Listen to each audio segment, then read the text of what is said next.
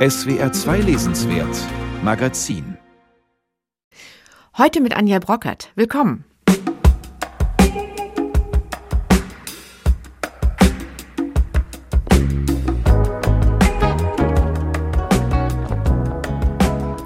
Gerade ist Julie C.'s neuer Roman Zwischenwelten erschienen und darüber wird schon heftig debattiert. Julie C. hat ihn zusammen mit Simon Urban geschrieben, eine Art E-Mail-Roman über Zeitgeistdebatten und toxische Kommunikation in den sozialen Medien. Den schauen wir uns gleich genauer an. Und wir feiern 100 Jahre Radio. Das Medium hat von Beginn an auch Schriftsteller fasziniert. Eine literarische Reise durch Radiozeiten mit dem Buch vom Ätherspuk zum Podcast. Außerdem habe ich noch den neuen, unterhaltsamen Roman von Joshua Cohen für Sie über die Familie Netanyahu. Die Musik kommt heute vom Singer-Songwriter Warhaus. Schön, dass Sie dabei sind.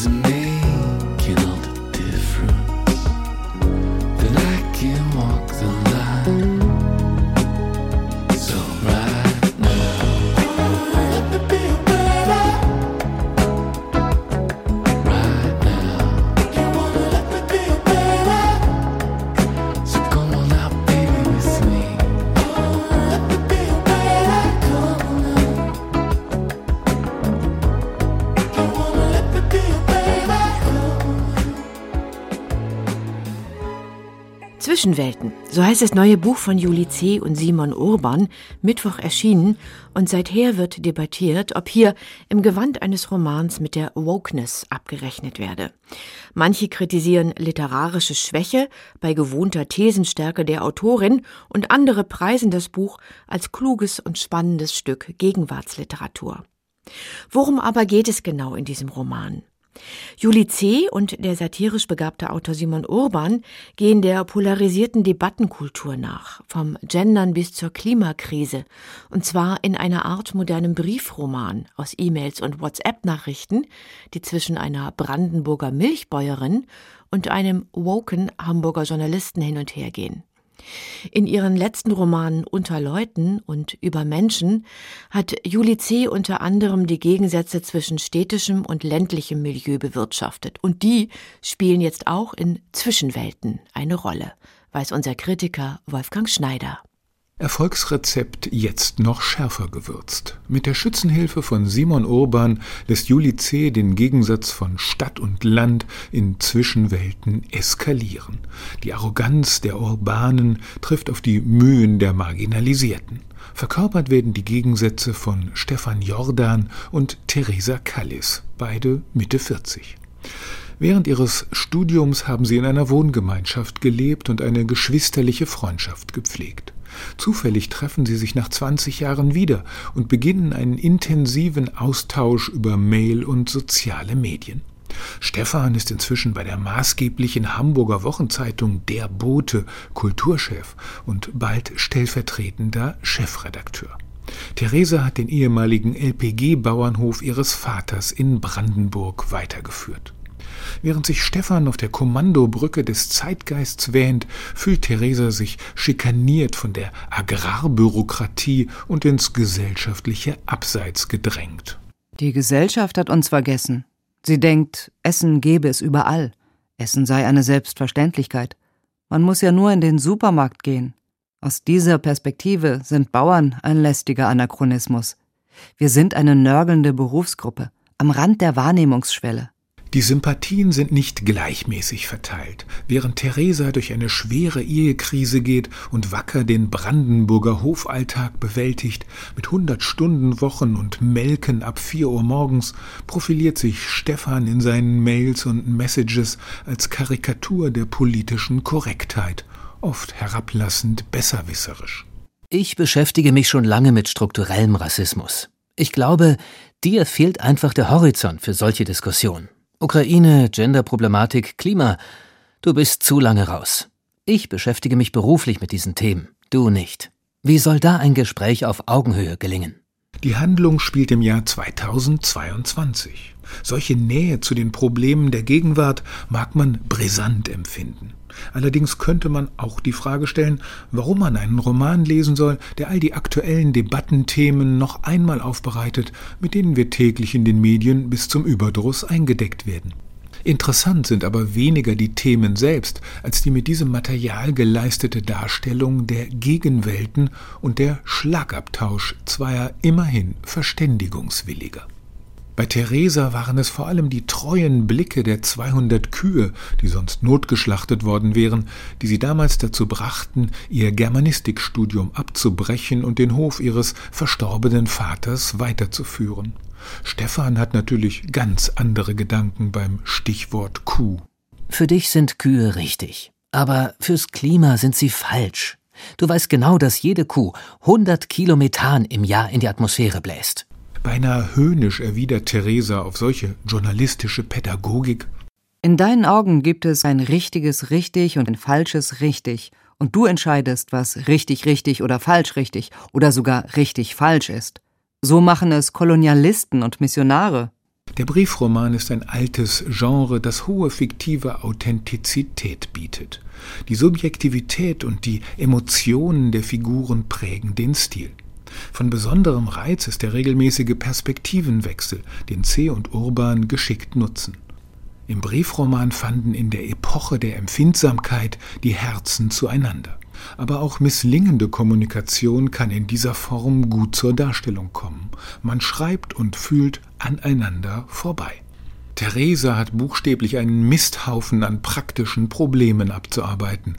Stefan jubelt über seine Klimasonderausgabe und widmet sich dem Kampf gegen toxische Männlichkeit. Natürlich gendert er demonstrativ in seinen privaten Mails an Theresa und schreibt zum Beispiel statt von Künstlerfreunden von KünstlerInnenfreundinnen. Und dann weist er Theresa, die Mutter zweier Söhne, auch noch auf die Fahrlässigkeit heutiger Elternschaft hin. Was Kinder betrifft, ehrlich gesagt, glaube ich, dass man heute keine bekommen sollte. Nicht solange wir die globalen Probleme nicht gelöst haben. Seine moralische Hybris bekommt jedoch plötzlich Schlagseite. Für seine Klimasonderausgabe werden zwei junge Klimaaktivisten engagiert, die die Redaktion Furcht und Zittern lehren mit ihrem Sendungsbewusstsein und ihrem geradezu leninistischen Kontrollwillen. Apokalyptiker haben keine Zeit für demokratische Prozesse. Und dann geht es beim Boten drunter und drüber. Digitales Denunziantentum und ein gewaltiger Shitstorm gegen den Chefredakteur, schließlich auch gegen Stefan selbst. Als Zündstoff dienen vermeintlicher Rassismus und Frauenfeindlichkeit. Äußerungen werden aus dem Zusammenhang gerissen oder aus privaten Korrespondenzen entwendet. Die Angst geht um beim Boten. Toxische Kommunikation in den sozialen Medien ist ein Hauptthema des Romans. Angesichts des Twitter-Hetzmobs schwört Stefan dem schreibenden Aktivismus ab, bewegt sich auf Theresa zu. Immer zärtlicher klingen die Anreden und Grußformeln. Aus der Brief scheint eine Liebesbeziehung zu werden. Jetzt muss ich wissen, ob du es ernst gemeint hast. Ob du mich wirklich in Hamburg haben willst. Kein digitales Traumbild, sondern die echte Theresa. Mit allen Macken. Da aber ereilt Stefan ein unverhoffter Karriereschub, der sich dem Druck der sozialen Medien verdankt. Der Chefredakteur fällt in Ungnade.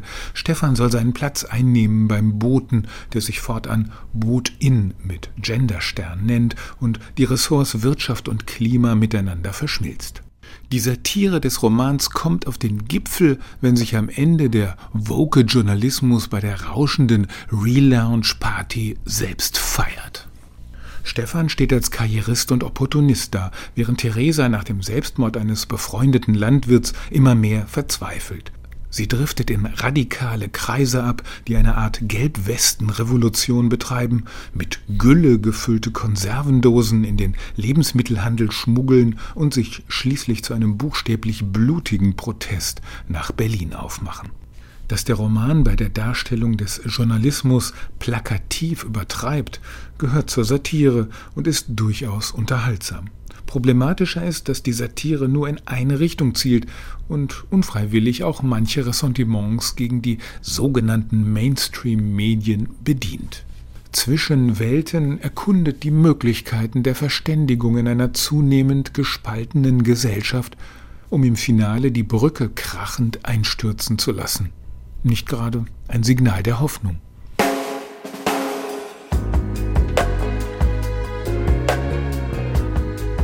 Wolfgang Schneider war das über den Roman Zwischenwelten von Juli C. und Simon Urban, gerade bei Luchterhand erschienen. Watch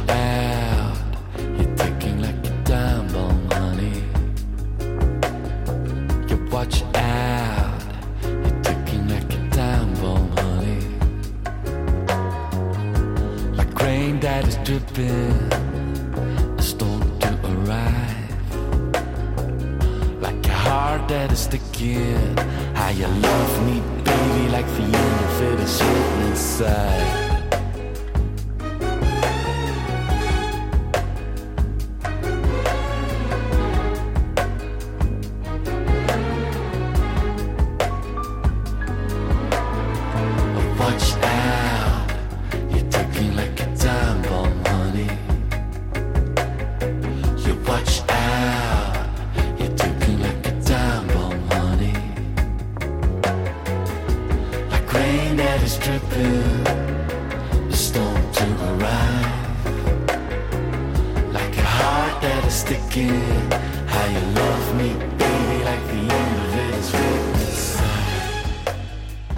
Haben Sie schön die Krawatte gerichtet, wenn Sie jetzt das Lesenswert Magazin hören? Eine frische Bluse angezogen, bevor Ihr Radioprogramm beginnt, Kaffee und Kuchen bereitgestellt und die Kinder sorgsam auf den Sesseln platziert? Vermutlich nicht. Es waren andere Radiozeiten, als sich die Familie vor dem Empfangsgerät versammelte, um Hörspielen, Dichterlesungen oder Konzerten zu lauschen. In diesem Jahr feiern wir 100 Jahre Radio und welche Bedeutung das Medium auch und gerade für die Verbreitung von Literatur hat, darüber spreche ich jetzt mit Stefan Krass, ehemaliger SWR2 Kulturredakteur, Hörspiel- und Buchautor. Er hat den unterhaltsamen Essayband Radiozeiten vom Ätherspuk zum Podcast geschrieben, in dem wir episodisch durch Geschichte und Gegenwart des Radios gleiten. Willkommen, Herr Krass.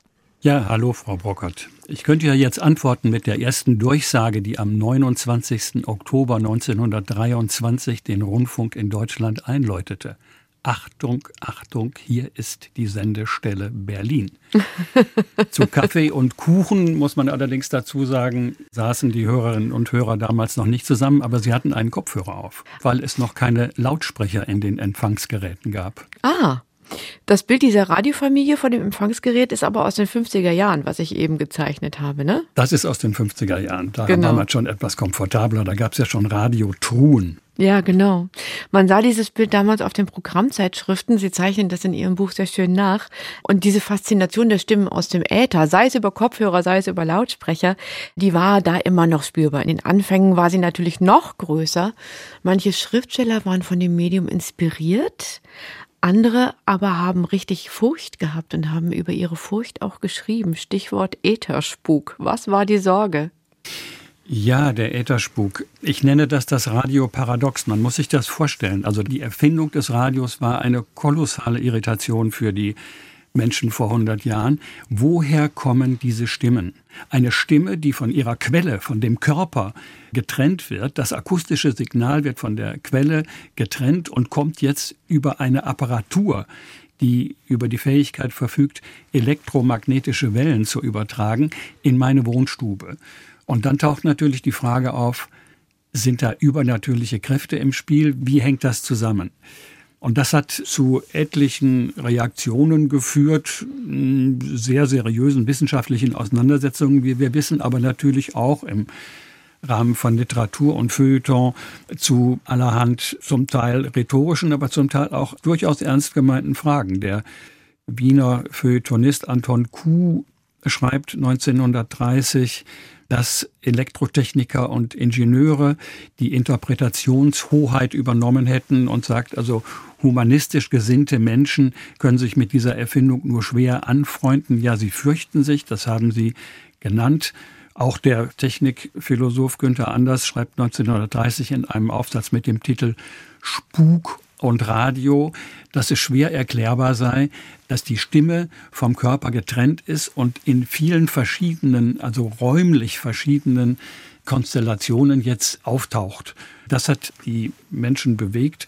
Albert Einstein bringt das sehr cool auf einen Begriff, als er 1930 die Berliner Funkausstellung eröffnet. Da sagt er nämlich Liebe an und abwesend. Ja. Wer übrigens gleich mitgemischt hat, dem widmen Sie auch ein ganzes Kapitel, ist Bertolt Brecht. Der hat sich gleich für das Medium interessiert. Was hat ihn so fasziniert? Ja, Brecht hat ja im Umfeld des Erfolgs des Radios seine Radiotheorie entwickelt. Die geht ja davon aus oder die hat diese Kernthese, dass aus dem Distributionsapparat ein Kommunikationsapparat werden muss. Ansonsten sei das Radio eine Einbahnstraße.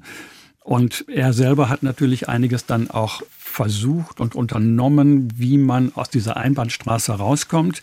Ein ganz gutes Beispiel ist der Lindbergh-Stoff. Also der Charles Lindbergh hat ja 1927 den Ozean im Alleingang nonstop überflogen. Er war damals der erste große Medienstar. Und Brecht greift auf Anregung von Kurt Weil 1929 diesen Stoff auf. Er schreibt eine radiophonische Kantate mit dem Titel Der Lindbergh-Flug. Diese Kantate wird 1929 anlässlich der Festwochen in Baden-Baden uraufgeführt. Und bereits 1930 folgt dann eine Bearbeitung mit dem Titel Der Flug der Lindbergs. Da haben wir das Ganze jetzt plötzlich im Plural. Zusatz war damals ein Radiolehrstück und das sah so aus, dass alle Stimmen aus der Hörkantate aus dem Radio kamen, nur die Stimme von Lindbergh selber nicht. Und das sollten die Hörerinnen und Hörer am Radio selber einsprechen und sogar singen und auf diese Art und Weise also ihren Part an dieser Kommunikation, an diesem Radioereignis aktiv beisteuern. Und man kann sagen, das ist sogar eine Form des interaktiven Radios. Ja, hat aber, glaube ich, nicht so gut geklappt, oder? Das hat nicht so gut geklappt, leider. Es genau. hat, ja, das ist ja auch schwierig. Ich meine, es hat kaum jemand mitgemacht. Es wurden Freiwillige gesucht. Aber als Statement ist dieses Stück natürlich interessant. Lassen Sie uns noch kurz blicken auf Gottfried Benn, dem Sie auch ein Kapitel widmen, den Schriftsteller Gottfried Benn, der auch relativ früh mit dabei war bei der Radioarbeit. Er stand aber dem Medium ambivalent gegenüber. Was war seine Skepsis? Ja, Ben war jemand, der das Radio als Medium der Zerstreuung nutzte. Also der Ben hatte ja seine Praxis in der Bozener Straße in Berlin für Haut- und Geschlechtskrankheiten und abends saß er dann in der Eckkneipe, schrieb Entwürfe und schrieb Briefe und im Hintergrund lief eben das Radio. Ben ist deshalb so interessant, weil er ja 20 oder 25 sehr wichtige Radiojahre mit seiner Person umspannt. Er ist bereits in der Weimarer Republik im Radio aktiv. Er ist 1930 im Radiostudio in Berlin mit Johannes R. Becher, wo es um Tendenzkunst geht, von der Ben, wie man sich denken kann, überhaupt nichts hielt. 20 Jahre später sitzt er mit Peter de Mendelssohn und Thilo Koch in einem Radiostudio wieder in Berlin, aber in der Bundesrepublik diesmal. Und da wird über das Los der Immigranten diskutiert. Ben macht keine wahnsinnig gute Figur dabei. Er hatte ja selber die innere Immigration für sich in Anspruch genommen. Und 1954 sitzt er dann mit Reinhold Schneider im WDR im Studio, wo es um die Frage geht, ob die Dichtung das Leben bessern soll. Auch da ist er skeptisch.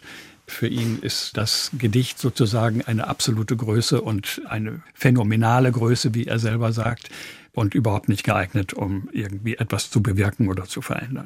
Naja, Sie schreiben natürlich auch oder zitieren auch aus seinen Briefen, wo er dann an einer Stelle sagt, Radio ist unter meinem Niveau. Ja, aber er hat das Radio natürlich durchaus genutzt. Er hat sich dann hinterher gerne davon distanziert, aber Antea von Sternheim hat er dann geschrieben, dass er das wegen des Geldes durchaus gerne in Anspruch nimmt, öfter eingeladen zu werden. Und er hat ja auch viele seiner Gedichte am Radio eingelesen. Und da war er nicht der Einzige. Also ohne den öffentlich-rechtlichen Rundfunk, sagen Sie auch, wäre die deutsche Literatur um viele Stimmen ärmer. Welche zum Beispiel? Das betrifft jetzt in erster Linie die Nachkriegszeit. Da haben wir ja das Radio sozusagen nicht nur als Laut, sondern auch als Leitmedium. Ich will Ihnen nur mal einen kurzen Blick eröffnen auf einen Sendenachweis des Radio-Essays von 1955, eine legendäre Sendung, die vom SDR kam. Das ist jetzt kein besonders herausragendes Beispiel, sondern das war die Tagesordnung dort. Mhm. Also die Redaktion hatte der Schriftsteller Alfred Anders und wir haben jetzt hier eine Sendung über Barocklyrik. Der Autor ist Arno Schmidt.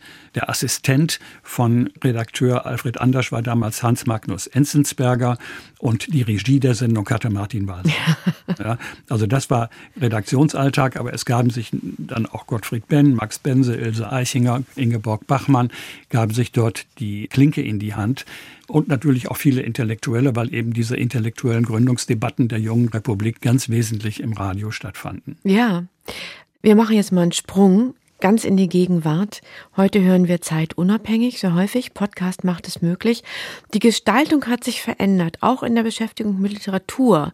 Was sind für Sie die deutlichsten Unterschiede? Also der Podcast hat natürlich einen besonders charmanten Reiz, der darin liegt, dass ich zunächst mal selbstbestimmt hören kann. Es gibt also keine vorgegebene Programmstruktur. Was den Podcast glaube ich, zudem interessant macht, ist diese Unmittelbarkeit, die Spontanität, die damit verbunden ist und auch die Authentizität. Also ich höre nicht etwas, wo alles schon festliegt, was aus einer Konserve kommt, was perfekt geschnitten ist, sondern ich bin Zeuge und habe das Gefühl, das ganze Gespräch ist ergebnisoffen. Man weiß das mhm. Resultat mhm. noch mhm. nicht in dem Augenblick, wo man es hört. Also die Hörerinnen und Hörer möchten gerne Zeugen sein und nicht Adressaten. Und ich glaube, das ist das, was den mhm. Podcast so interessant macht. Und das gilt eben auch für Literaturgespräche, ja? Ja.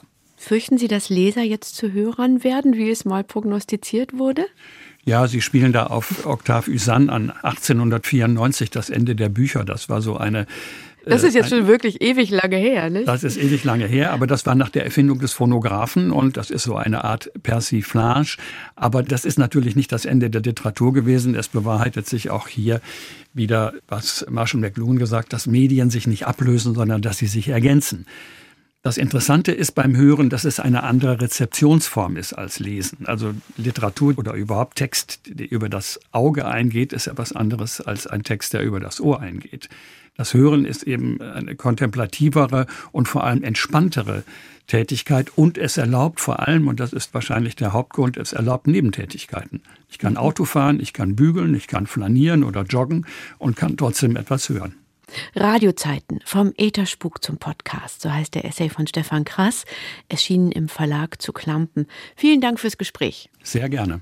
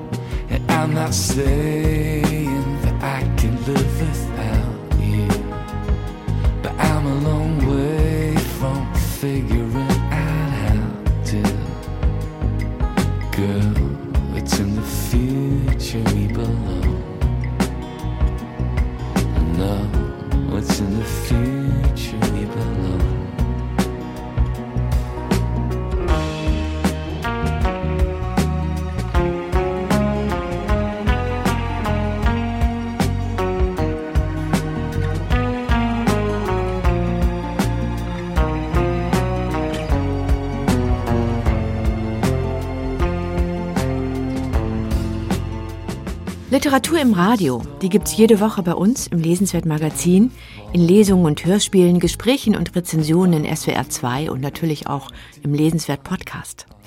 Aber auch andere mischen heute im Literatur-Radio-Kosmos mit, zum Beispiel Studierende des Fachs Literarisches Schreiben und Kulturjournalismus an der Universität Hildesheim. Im Projekt LitRadioNet können Sie sich ausprobieren und Ihr Angebot zusammenstellen, online only. Meine Kollegin Nina Wolf hat mit dem Team gesprochen und ins Litradionet reingehört. Sie hören ein Litradio. Hallo und schön, dass ihr zuhört. Aber ich finde, äh, es ist ja nicht so Fish out of water mäßig, dass, dass eine Figur in eine weirde Situation äh, geworfen wird. Wow. Ja. Wow.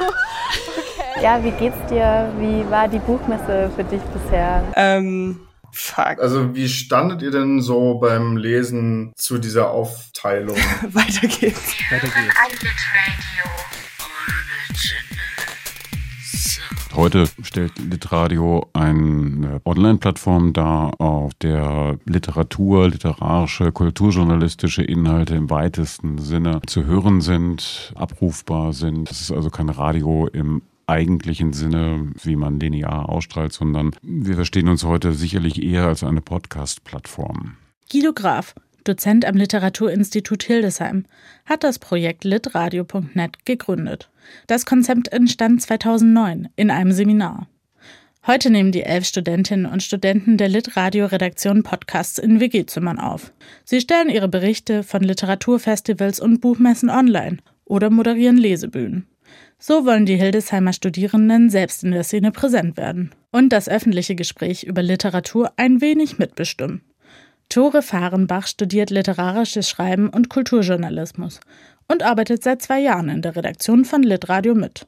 Also ich glaube, in den letzten Jahren ist im Zuge der Digitalisierung es immer niedrigschwelliger geworden, am Diskurs über Literatur teilzunehmen. Also es ist eben nicht mehr nur das FAZ Feuilleton oder das literarische Quartett, äh, die eben Diskurse vorgeben, sondern es ist für alle einfacher geworden, sich mitzuteilen und äh, sich an Diskursen zu beteiligen. Und dadurch ist natürlich aber auch das Feld ein bisschen unübersichtlicher geworden. Also es gibt zahlreiche Podcasts, immer mehr auch Lesereien, Lesebühnen und Literaturhäuser zeichnen ihre Gespräche und Lesungen auf. Und Litradio versucht eben gerade für die nicht so etablierten äh, TeilnehmerInnen an diesem Diskurs ein Sammelbecken zu sein. Wenn man sagt, ich, ich interessiere mich dafür, was vielleicht gerade so aktuell besprochen wird, aber vielleicht auch das, was so vor fünf, sechs Jahren aktuell war, ähm, der kann einfach bei uns auf die Website gehen und findet eine Auswahl und Sammlung, die schwer zu finden wäre, wenn man sich einfach so auf die Suche macht. Die meisten Lit-Radio-Redakteure und Redakteurinnen studieren Literatur im Haupt- oder Nebenfach und stellen sich auch selbst gerne vor einige Lektüre-Herausforderungen.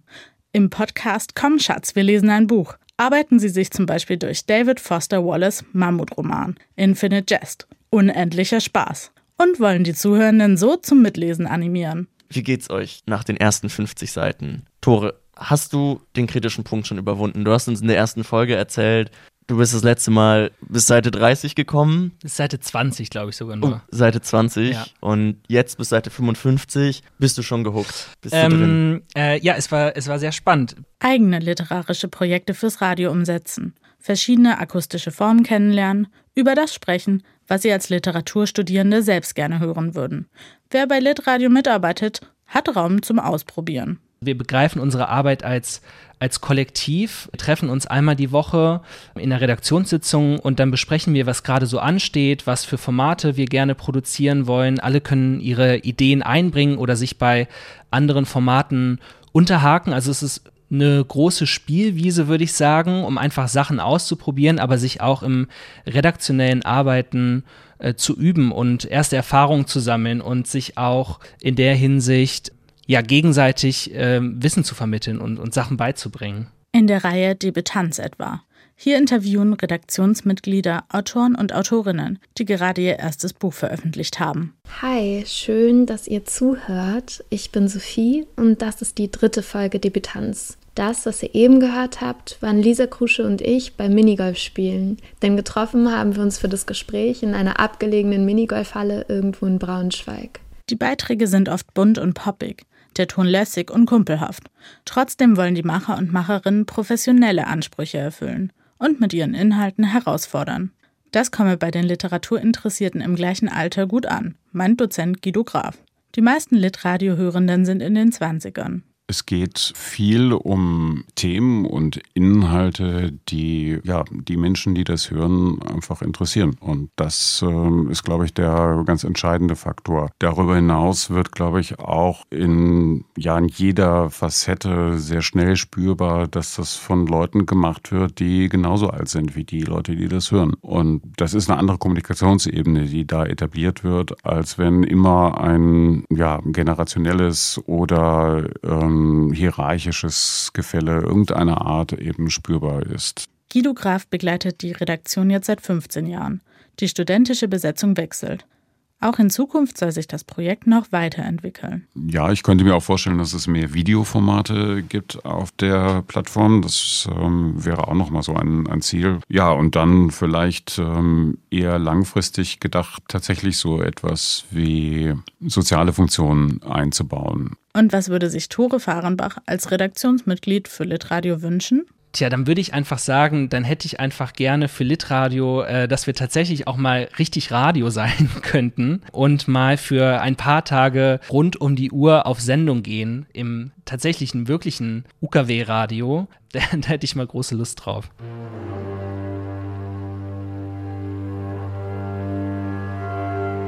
Litradionet, Nina Wolf über ein Projekt der Uni Hildesheim.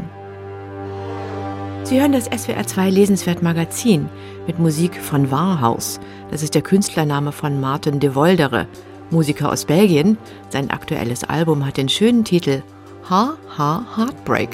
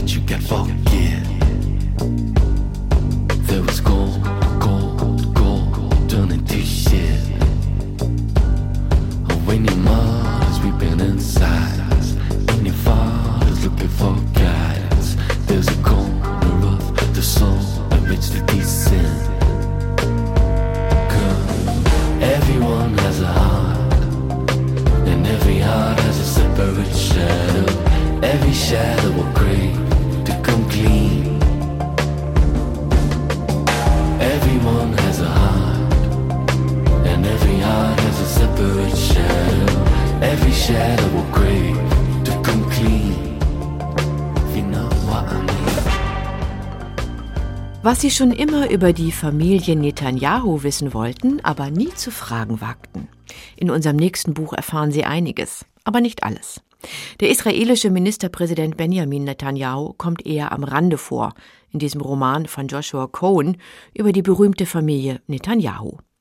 Cohen ist US-Amerikaner, 42 Jahre alt, und hat schon fünf Romane geschrieben, von denen einige bei anderen Autoren bereits als Opus Magnum gelten würden, etwa Solo für Schneidermann über einen verschwundenen Komponisten oder zuletzt den Roman Witz, in dem Joshua Cohen den Holocaust noch einmal, ja was, erfindet, um die Erinnerung an den Realen zu bewältigen.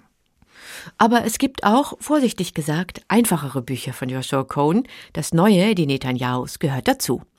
Der Roman hat letztes Jahr den Pulitzerpreis bekommen. Diese Woche ist er auf Deutsch erschienen und SWR-Literaturchef Frank Hertweg stellt ihn vor. Die Netanyahus? Ja, es geht wirklich um die Familie Netanyahu.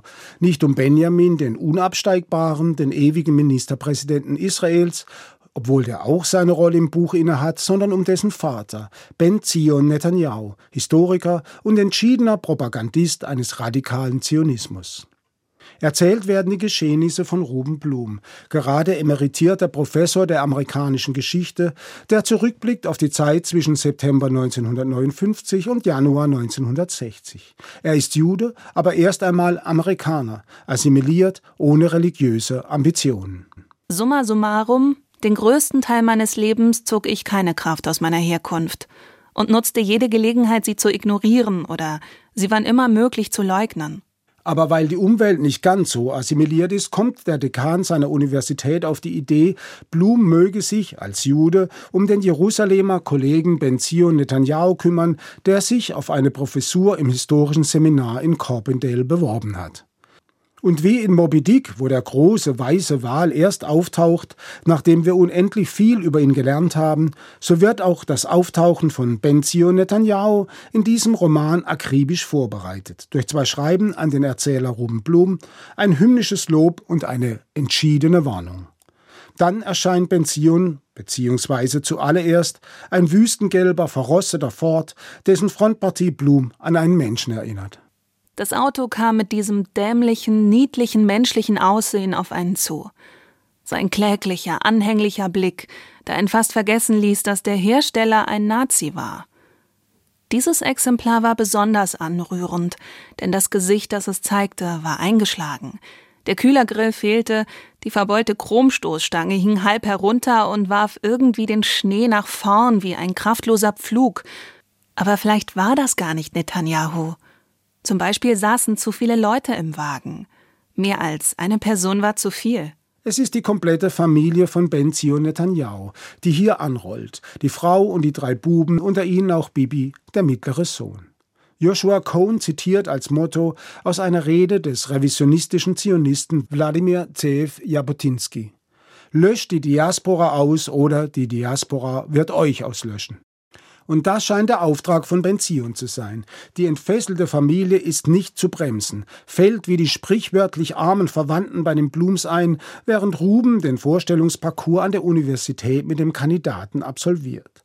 In seinen Vorträgen macht der allen klar, was er von der Diaspora hält. Juden, so Netanyahu, interessieren sich nicht für Geschichte, weil die Geschichte von den Herrschenden geschrieben wird, aber das waren die Juden nie. Und darum bleiben ihnen nie die Fakten, sondern nur deren Interpretation. Und die konstatiert nichts anderes als einen ewigen Antisemitismus, eine ewige Feindschaft durch Nichtjuden, eine ewige Bedrohung, wie sie schon die hebräische Bibel diagnostiziert. Darum geht es dem Historiker Netanyahu paradoxerweise gar nicht um geschichtliche Ereignisse, sondern um Bestätigung und Propaganda für den Staat Israel, der diesen Teufelskreis unterbrochen habe. Nur die Diaspora-Juden und damit Ruben Blum, die immer noch an Amerika glauben und an einem Fortschritt für die Menschen, haben das noch nicht verstanden. Das ist, was ich von amerikanischen Juden halte. Nichts. Eure Demokratie eure Inklusivität, euer Exzeptionalismus. Nichts. Eure Überlebenschancen, absolut keine. Du, Ruben Blum, bist raus aus der Geschichte, du bist vorbei und erledigt. In einem Essay hat Joshua Cohn von der wachsenden Entfremdung zwischen dem nach rechts driftenden Israel und den jungen amerikanischen Juden berichtet.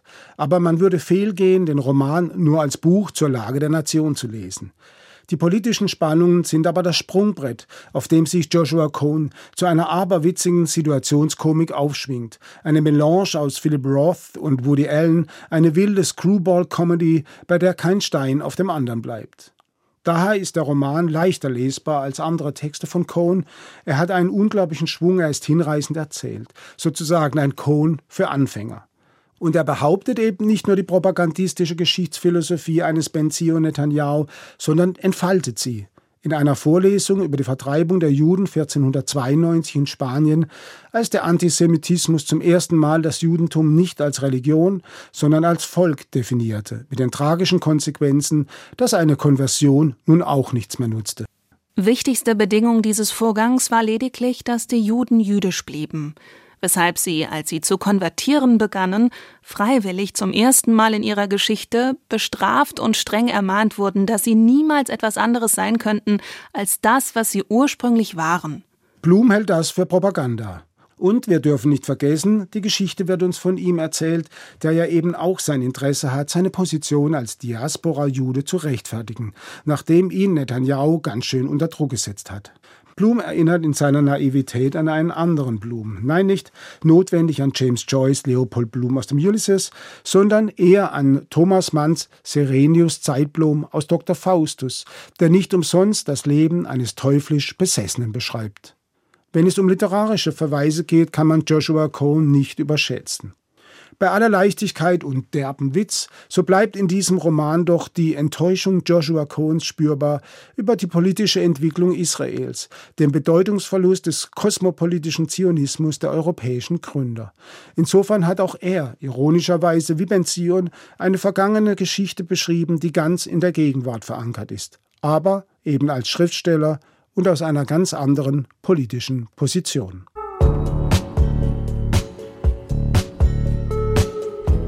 Die Netanyahus von Joshua Cohn, übersetzt von Ingo Herzke aus dem Schöffling Verlag.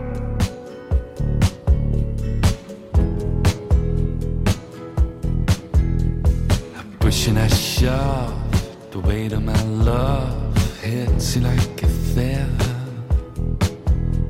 You rip it apart, you step stepping on the heart and you wrap it up in leather.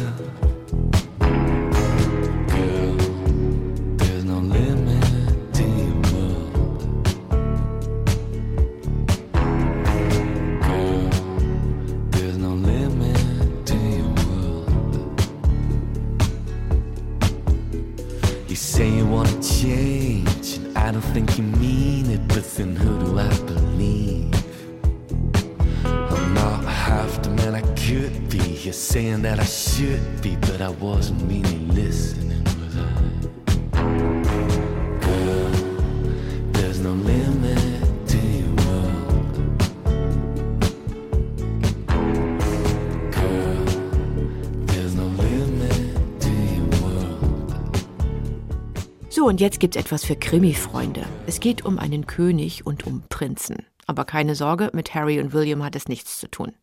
Scotland Yard ermittelt hier in historischen Mordsachen. Der Krimi-Tipp von Dennis Scheck. Ich empfehle Josephine Theis Krimi Alibi für einen König. Was sag ich? Das ist mehr als ein Krimi, wenn man so will ist es der Krimi aller Krimis. Er hat nämlich einmal bei einer Abstimmung der britischen Crime Writer Association, also der britischen Krimi-Autorenvereinigung den Preis als bester Krimi aller Zeiten gewonnen.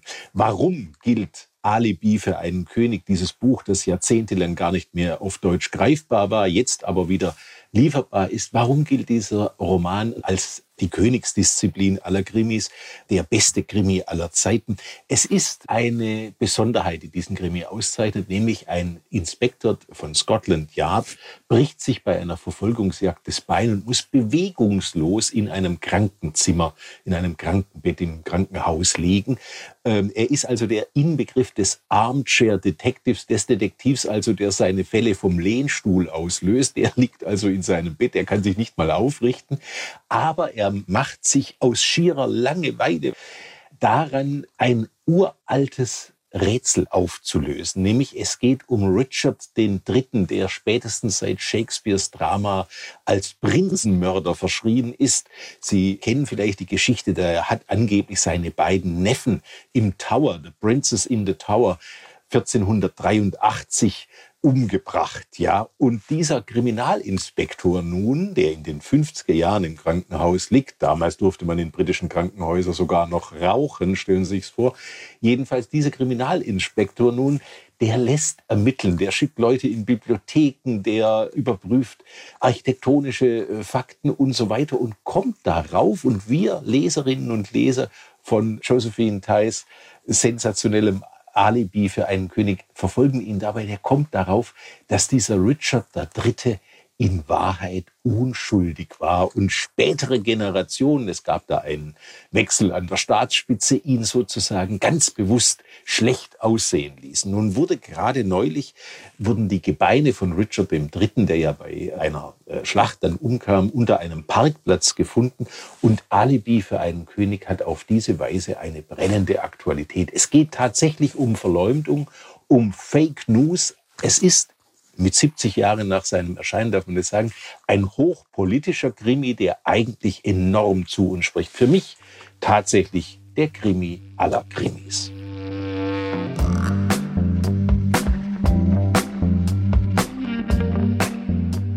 Nochmal der Titel Alibi für einen König von Josephine Tai, übersetzt von Maria Wolf aus dem Kamper Verlag. Der Krimi-Tipp von Dennis Scheck, hier im SWR 2 Lesenswert Magazin. God,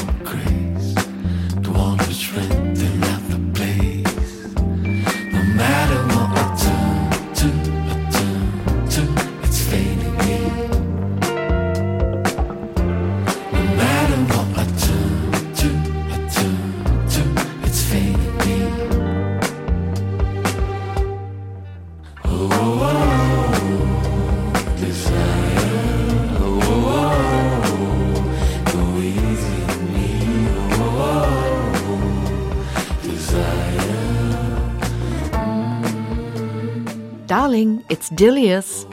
So wurde der Schriftsteller F.C. Delius, Dilius, einmal von einer amerikanischen Freundin begrüßt und dieser Ausruf ist jetzt der Titel eines besonderen Erinnerungsbuchs, an dem Delius bis zu seinem Tod im vergangenen Jahr gearbeitet hat. Der Schriftsteller gehörte sozusagen zum geistig-literarischen Inventar der Bundesrepublik. Er war, so hieß es in einem Nachruf, immer dabei. In den 60ern beim studentischen Aufbruch, in den 70ern als Lektor bei Klaus Wagenbach und Mitgründer des Rotbuch Verlags, als Dichter, Essayist und Romancier. Persönliches und Politisches verweben sich in seinem Werk und zunehmend wurde die eigene Biografie zum Stoff, etwa in dem Buch Der Sonntag, an dem ich Weltmeister wurde. Delius war einer der produktivsten Schriftsteller im Land, vielfach ausgezeichnet, inklusive Büchnerpreis. Am 13. Februar wäre FC Delius 80 Jahre alt geworden. Posthum erscheint nun sein Selbstporträt, in dem er Leben, Werk und Weggefährten noch einmal Revue passieren lässt. Und zwar in einer gewagten Form. Mehr von Julia Schröder. Eine Autobiografie in der Art von Lexikoneinträgen, alphabetisch geordnet und allesamt unter dem Buchstaben A. Kann man einem langen Leben so beikommen? Und, vielleicht wichtiger noch, kann man damit auf Dauer fesseln? Friedrich Christian Delius hat es kurz vor seinem Tod im vergangenen Mai ausprobiert, und im Vorwort seines jetzt posthum erscheinenden Buchs benennt er dafür einige gute Gründe. Fast alle Autobiografien, schreibt er, krankten an ihrer inneren Zielgewissheit, alles bekomme im Rückblick einen Sinn verpasst, auch Umwege und Abstürze. Diese Art von Komplexitätsreduktion wollte Delius nicht nötig haben, aber er hatte im Lauf der Zeit ja tatsächlich so viel erlebt, beobachtet, wahrgenommen und bedacht, das verdient hat, nicht in Vergessenheit zu geraten. In Erinnerung gerufen werden sollte es, aber eben als, wie er es nennt, Selbstporträt aus Collagen, aus Bruchstücken und Fragmenten. Und dann zitiert er aus Goethes Wilhelm Meister. Literatur ist das Fragment der Fragmente, das wenigste dessen, was geschah und gesprochen worden ward, geschrieben. Vom Geschriebenen ist das wenigste übrig geblieben. Eine hochfliegende Referenz, die jedoch von Delius fast durchgehend milder Selbstironie sympathisch geerdet wird. Das Ordnungsprinzip für seine Mosaiksteinchen ist vergleichsweise einfach. Jedes ist überschrieben mit einem Stichwort, das mit A beginnt. Los geht es mit einer denkbar kurzen Notiz zur Blutgruppe A Rhesus positiv, gefolgt von einem der längeren Einträge über 100.000 Blatt DIN A4 Papier, die der Autor 1987 als Honorar für eine Auftragsarbeit bekommen und bis 2018 aufgebraucht hatte. Allzu streng nimmt Delius das A-Prinzip also nicht. Mit dem, worum es tatsächlich geht, sind die Überschriften zuweilen nur lose verbunden. Das Schlagwort Arbeitspause etwa führt zu Delius lebensgefährlicher Lungenentzündung von 2008 und deren literarischer Verarbeitung in seinem 2021 erschienenen Buch Die sieben Arten des Schweigens. Zuweilen besteht das Schlagwort aus einem Vornamen, dessen Träger oder Trägerin darunter kürzest porträtiert wird. Manchmal sind es auch mehrere. Dann werden sie durchnummeriert von Arno I, nämlich dem einschüchternden Leseerlebnis Arno Schmidt, bis zu Arno III, dem Journalisten Arno Wiedmann, dem Delius 1978 bei Gründung der Taz vorschlug, das neue Blatt doch Deutsche Zeitung zu nennen. Der Titel sei frei. Es hat mal eine Zeitung mit diesem Namen gegeben. Wir Linken und Linksliberalen sollten die Avantgarde der politisch besseren Deutschen sein. Arno Wiedmann reagierte entgeistert, wie Delius sich erinnert. Deutsch, das war schmuddelig als nationalistisch verpönt. Auf diese Weise ist unter dem Buchstaben A erstaunlich vieles unterzubringen. Die Einträge, es sind mehrere hundert, umfassen Prägendes aus Schulzeit und Elternhaus ebenso wie lebenslange Freund- und Gegnerschaften in Ost und West. Neben überwundenen Kränkungen und dem bald enttäuschten Engagement für die SPD im Wahlkontor deutscher Schriftsteller 1965 steht der eigene heiteragnostische Kulturprotestantismus, neben der Liebe zu Frauen und Familie der skeptische Blick auf das bundesrepublikanische Führungspersonal. Berliner Szenen wechseln mit Reiseeindrücken und Stipendiumserlebnissen. Mythen und Legenden werden gegen den Strich gebürstet. Ich sträube mich nach Kräften, als 68er beschimpft oder gefeiert zu werden.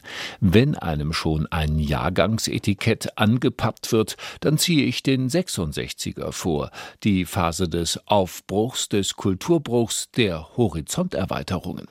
Bei aller Lust am Widerspruch atmen diese Erinnerungen Versöhnung mit der eigenen Vergangenheit. Erneut beleuchtet wird mancherlei, das vor einem Jahrzehnt bereits Gegenstand des Erinnerungsbuchs, als die Bücher noch geholfen haben, gewesen ist. Die ersten Versuche des Jungdichters, seine Lyrik bei namhaften Zeitschriften unterzubringen, der unverhoffte Erfolg des gerade 21-Jährigen bei der Gruppe 47 und die großen Auszeichnungen der späteren Jahre. Die gerichtlichen Auseinandersetzungen wegen seiner Satiren auf unsere Siemenswelt und den Kaufhauskönig Horten, die Arbeit als Lektor im Verlag von Klaus Wagenbach und auch das Zerwürfnis mit dem Verleger über dessen Haltung zur RAF. Die Gründung des Rotbuchverlags und dessen Verdienste um Autoren wie Thomas Brasch und Heiner Müller.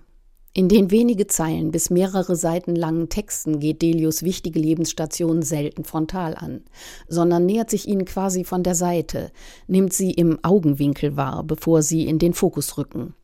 Einiges taucht leitmotivisch immer wieder auf, etwa das ewige Rätsel Rom, die Stadt, in der Delius zur Welt kam und später viele Jahre lebte, oder das Schweigen und die Befreiung der eigenen Sprache, auch ein gewisses am Rand stehen, die Position des Zuschauers, die Delius zeitlebens der des Steinewerfers vorzog. So heißt es unter dem Stichwort Achternbusch Herbert Manchmal wäre ich schon gern anarchistischer gewesen, so wie der Dichter und Filmer Herbert Achternbusch beispielsweise. Das denkt der vorsichtige, ängstliche Brave, wenn die Zeit dafür vorbei ist, in naiver Selbstgefälligkeit und Selbstüberschätzung und sicher, solche Risiken nicht mehr eingehen zu müssen. Der Autor Friedrich Christian Delius gilt gemeinhin als glänzender Stilist. Ungut fallen deshalb ein paar Schnitzer auf, die der langjährige Lektor Delius vermutlich getilgt hätte, wäre ihm die Zeit für weitere Durchsicht des Manuskripts geblieben. Aufs Ganze gesehen zieht er hier sprachlich und formal noch einmal die unterschiedlichsten Register, vom flapsig lapidaren Beiseitesprechen über die klassisch ausgeführte Szene bis zum kleistisch meandernden Satzgetüm. So abwechslungsreich das ist, so sehr stellt sich mit fortschreitender Lektüre dieser vermischten Nachrichten die Frage, welchen Leser, welche Leserin sie erreichen werden. Allzu viele neue werden es nicht sein. Darling It's Delius ist etwas für Delius Kenner und Liebhaber und bereitet weniger Entdeckerlust als Wiedersehensfreude. Verbunden mit einer historischen Melancholie, wie sie einen erfassen mag vor den Ruinen des alten Rom. Darling It's Delius, Erinnerungen mit großem A von FC Delius aus dem Rowold Berlin Verlag, ab morgen im Buchhandel. Alle Titel und Themen, die ich Ihnen heute vorgestellt habe, die finden Sie auch auf swr2.de und im Lesenswert Podcast. Die Musik kam heute von Warhaus vom Album Ha Ha Heartbreak. Hier geht's jetzt gleich weiter mit SWR2 aktuell und dann dem Hörspiel. Mein Name ist Anja Brockert. Ich wünsche Ihnen noch einen schönen Sonntag. Tschüss.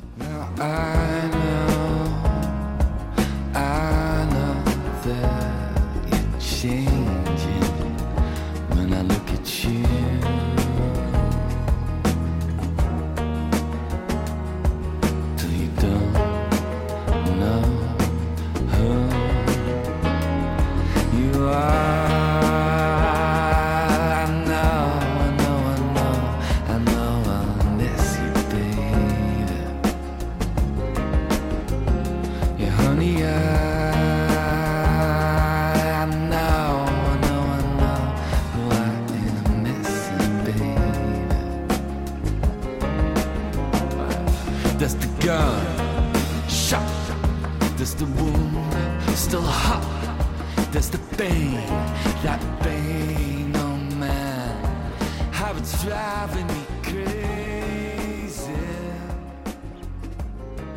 You were never, never, never here.